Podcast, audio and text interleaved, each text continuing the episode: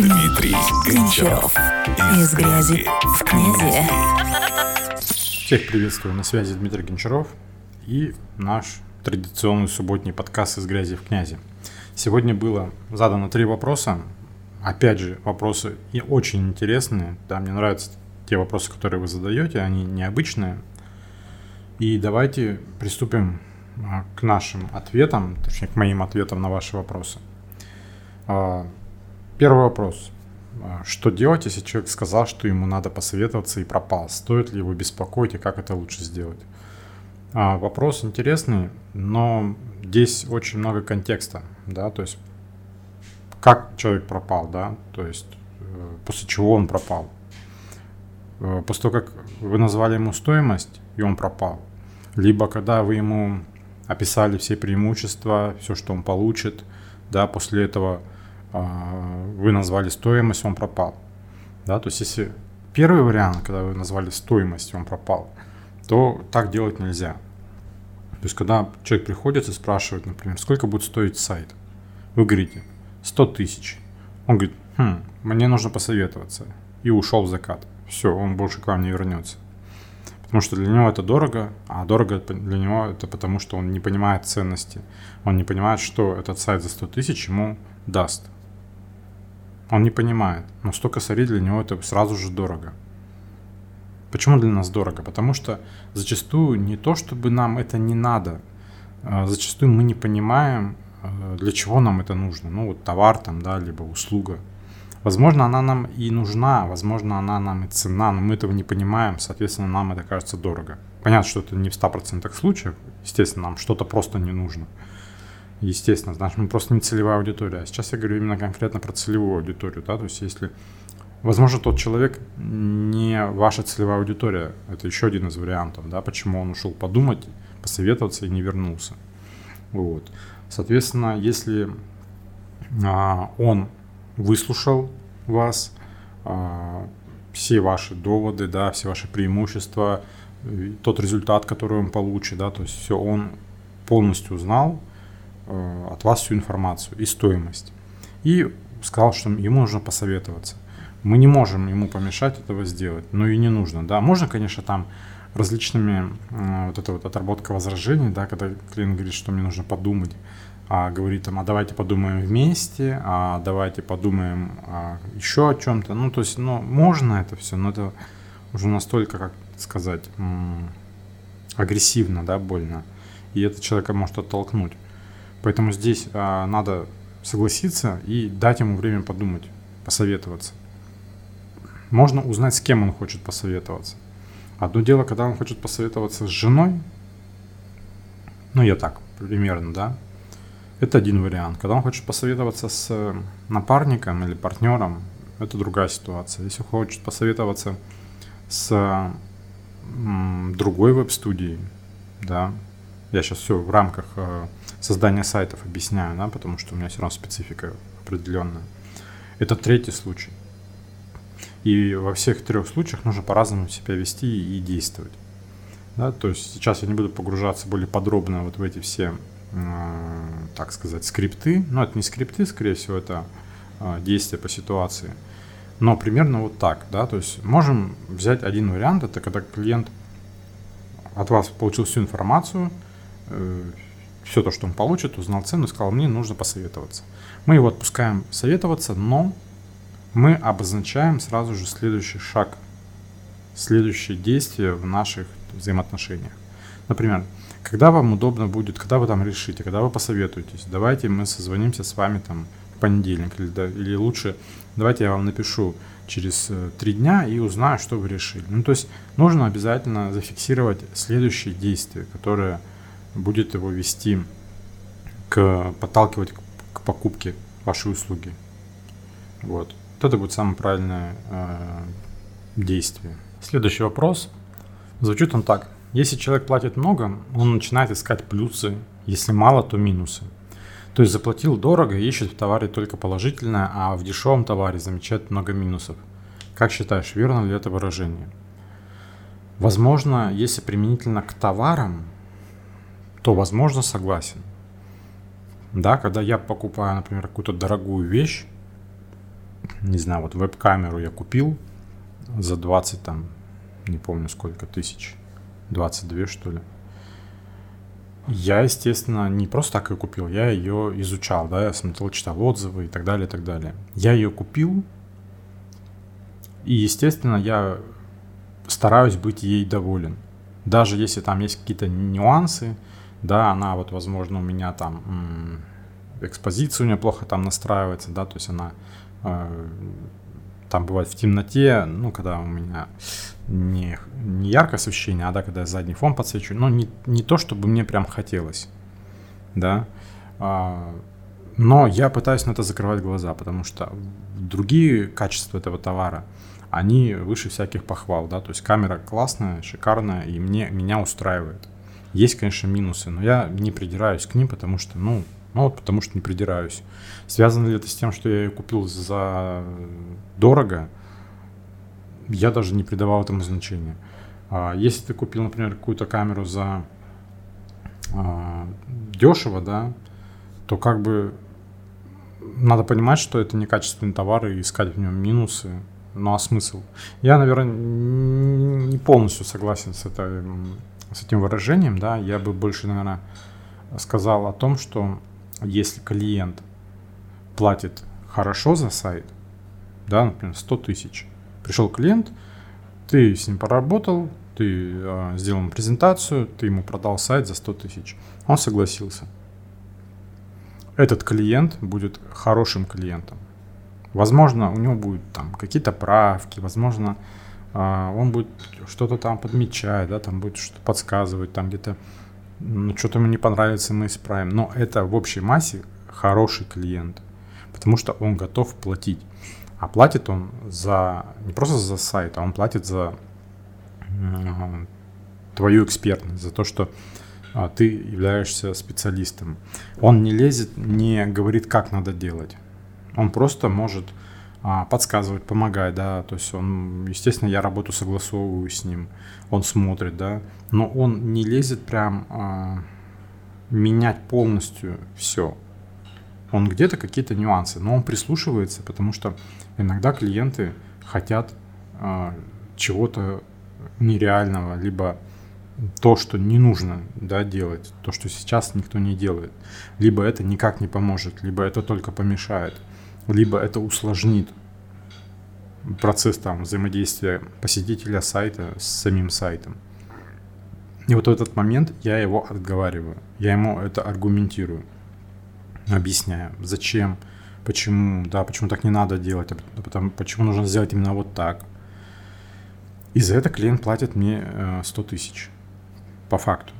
Если пришел клиент и платит мне 20 тысяч, а, я сделаю все, как говорит клиент. И зачастую это делается все, ну вот, на каких-то шаблонах. Ну, то есть это делается как-то быстро, просто и вот без всяких вот заморочек, да. Ну, я образно говорю за 20, как бы я за 20 уже особо не берусь, но нижняя планка, например, да. Это будет, скорее всего, какой-то шаблонный сайт, где я даже не буду заморачиваться над какими-то элементами. Скажу, вот видишь, вот сайт. Вот просто меняем информацию, текст, я это все устанавливаю, адаптирую, и все, и все готово. И даже здесь он тебя замучает э, какими-то вопросами, какими-то э, предположениями, да, пожеланиями какими-то, а давай здесь переделаем. То есть человек пытается за свою двадцатку выжить максимум. Это такие люди, как бы экономисты, которые постоянно на всем пытаются экономить.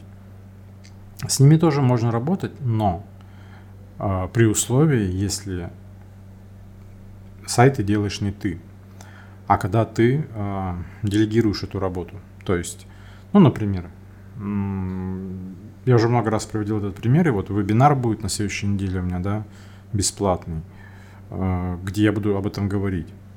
Либо я один сделаю, например, два сайта по 100 тысяч – либо заработаю 200, либо я сделаю там, не знаю, сколько там, 5 э, сайтов по 40 тысяч, да, либо я сделаю там больше сайтов, ну сейчас вот как 20, 10 э, сайтов по 20 тысяч, да, я уже один это не смогу сделать, 10 сайтов по 20 тысяч.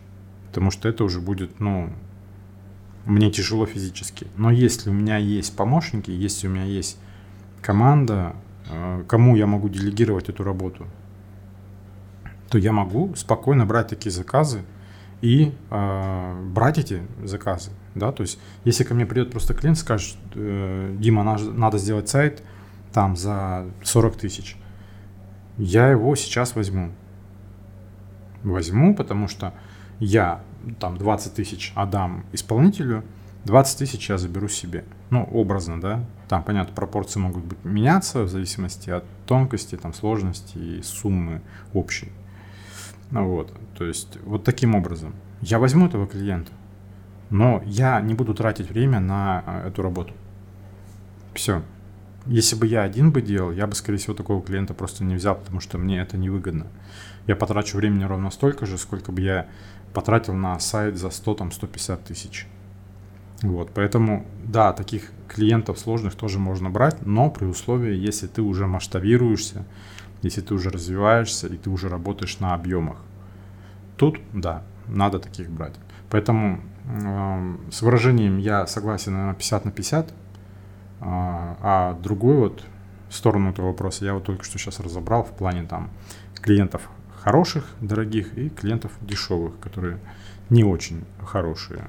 Ну и третий вопрос, он очень длинный. А, хорошо, зачитаю его, но все равно я продублирую эти все вопросы прямо под подкастом, сможете их зачитать. Обычно блогеры хвалятся дорогими машинами, записывают видосы, сидя за рулем и так далее. У тебя, я так понял, ее нет. Ну, имеется в виду машины. Ты либо на велосипеде, либо пешком, либо в автобусе, либо лежа на пляже.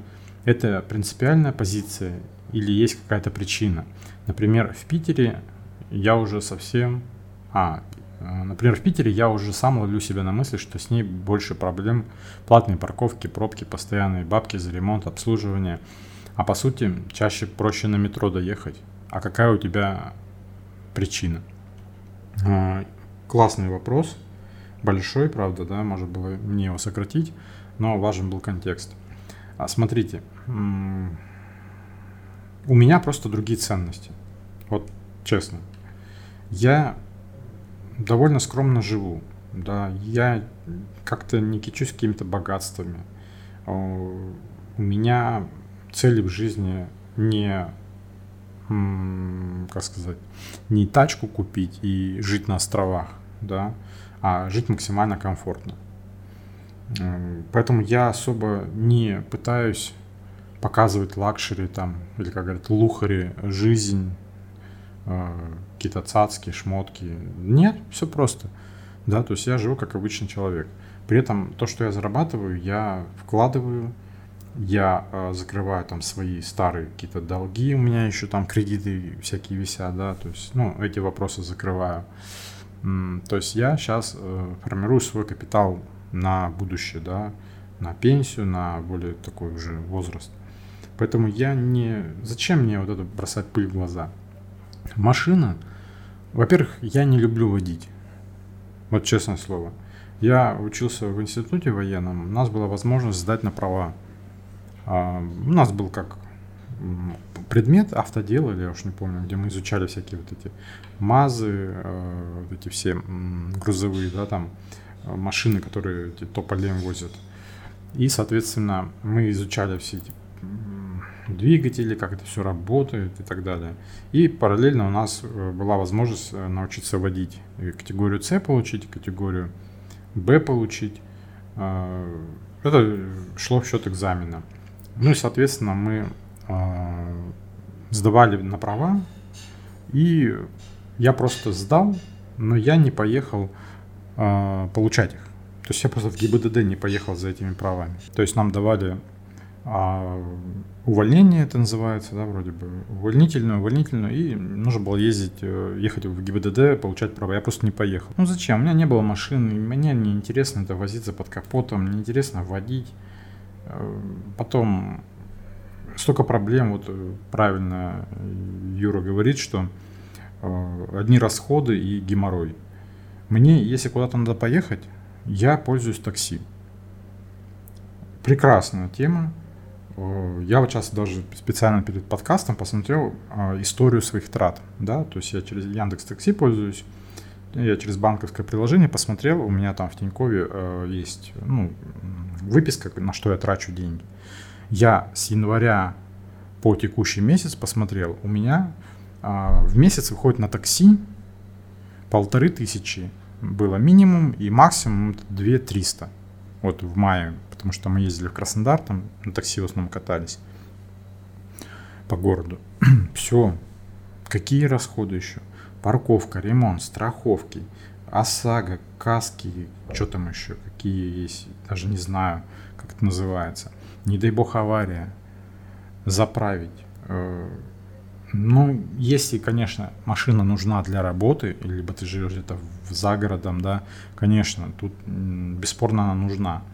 Но больш... живя в городе, в большом городе, либо даже вот как я в Анапе, не такой большой город, но все-таки спокойно можно обходиться на такси. Даже если допустить, что вот э, я трачу 2000 в месяц, я даже готов 4000 тратить. Это для меня допустимо. Кто из вас тратит 4000, имея машину в месяц на нее? Я думаю, что там, наверное, гораздо больше выходит. При этом я езжу спокойно, куда мне надо, в больницу, потом куда я еще езжу, там, в магазин, точнее не в магазин, а из магазина продукты, например, надо закупить там из гипера. Я просто с этими пакетами подъезжаю на тележке к такси, загружаю, и мы едем домой. Нужна доставка, что-то мне нужно передать там маме, да. Я вызываю Яндекс доставку, приезжает тот же таксист, только я ему отдаю пакет или что-то, он уезжает и от дверей до дверей довозит все зачем мне вот эта машина. Поэтому причина в том, что просто это не моя ценность, это не, не интересно мне э, вообще в принципе. Поэтому я транслирую другое, я транслирую свой образ жизни, да, то, что я свободолюбивый человек, мне нравится быть независимым от кого-либо, да, то есть машина это своего рода тоже определенная зависимость, да, от системы, да, от правил, от всего вот этого. Да? То есть сейчас вот в последнее время у нас много принимается интересных э, законопро... законов, которые связаны с ограничением,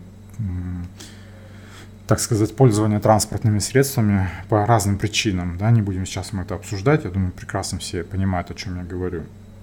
То есть это очередной рычаг, который может быть использован. А на меня нечем надавить. По этой же, по этой же причине я и а, работаю сам на себя, да, чтобы не а, быть ни от кого зависимым. То есть вот это мои ценности. И это я пытаюсь транслировать. И это я пытаюсь, этому я пытаюсь учить всех э, своих учеников, там, кто ко мне приходит на консультации, либо в наставничество, что вот это вот важно. Зарабатывать, быть независимым и э, жить спокойной жизнью для себя, а не для кого-то еще. Надеюсь, ответил на вопрос. Вот так вот развернуто. А, ну что, друзья, сегодня было всего три вопроса, но они были объемные, интересные. Поэтому в следующую субботу, думаю, мы с вами продолжим. Можете накидывать вопросики. А, конечно, накидывайте их под постом, который я публикую в следующую субботу с утра. Но, по идее, можете их и писать в чат, чтобы, если у вас появился вопрос, пишите, я его сохраню, и в субботу я на него обязательно отвечу. А, Еще хотел э, дать небольшой анонс. То, что я а, на неделе проведу для вас бесплатный вебинар, посвященный а, продажам сайтов, о том, как правильно строить систему продаж, да, чтобы зарабатывать на создании сайтов и работать в день там по 4-5 э, часов, при этом зарабатывать в месяц там 200-250 тысяч, да, то есть я расскажу, Э, всю вот эту систему, как правильно это все организовать, что нужно для этого делать. Причем на этом вебинаре а, будут реально действующие практические инструменты, которые я вам дам, о том, как искать клиентов, как правильно с ними работать, ну, чтобы брать э, заказы. Э, вебинар будет не в прямом эфире, сразу скажу, это будет запись, это будет автовебинар, но э, вы сможете спокойно в удобное для вас время э, прийти на него. Он будет там один или два раза в день запускаться. Вы сможете спокойно прийти и посмотреть. Вот, поэтому э, эта история будет не одноразовая, можно будет спокойно зайти и все глянуть. На этом у меня все. Спасибо за внимание и до следующей субботы.